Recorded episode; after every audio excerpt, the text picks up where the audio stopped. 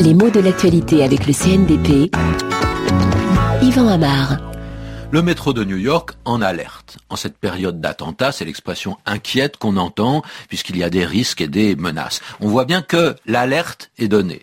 C'est un mot qui est revenu au fil des bulletins d'information, mais on peut se demander ce que c'est en fait une alerte. Le sens du mot ne présente pas de difficulté, il s'agit d'un signal, d'une information, d'un indice qui révèle un danger, et en général un danger important, un danger pressant, euh, presque imminent, c'est-à-dire sur le point de se matérialiser.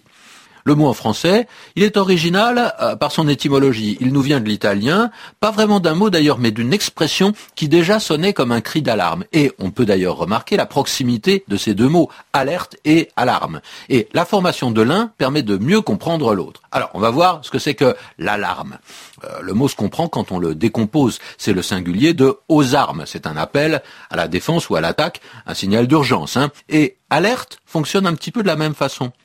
C'est une expression qui apparaît en français au XVIe siècle et qui peut se traduire à peu près par euh, debout. Hein. Alerta en italien, ça signifie sur la hauteur, sur la crête.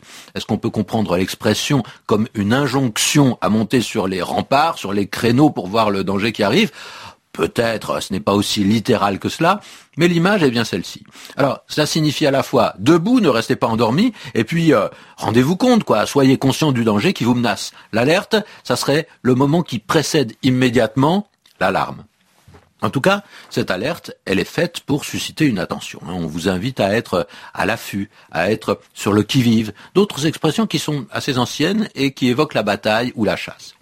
Alors est-ce que l'alerte précède toujours le danger? Heureusement, ce n'est pas toujours le cas, euh, mais elle aide à le combattre, à s'en prémunir, et parfois, elle fait peur sans que la réalité soit vraiment menaçante. Ça, euh, c'est la fausse alerte. Fausse alerte, c'est une expression qu'on emploie après coup, quand on se rend compte justement qu'on a eu peur pour rien.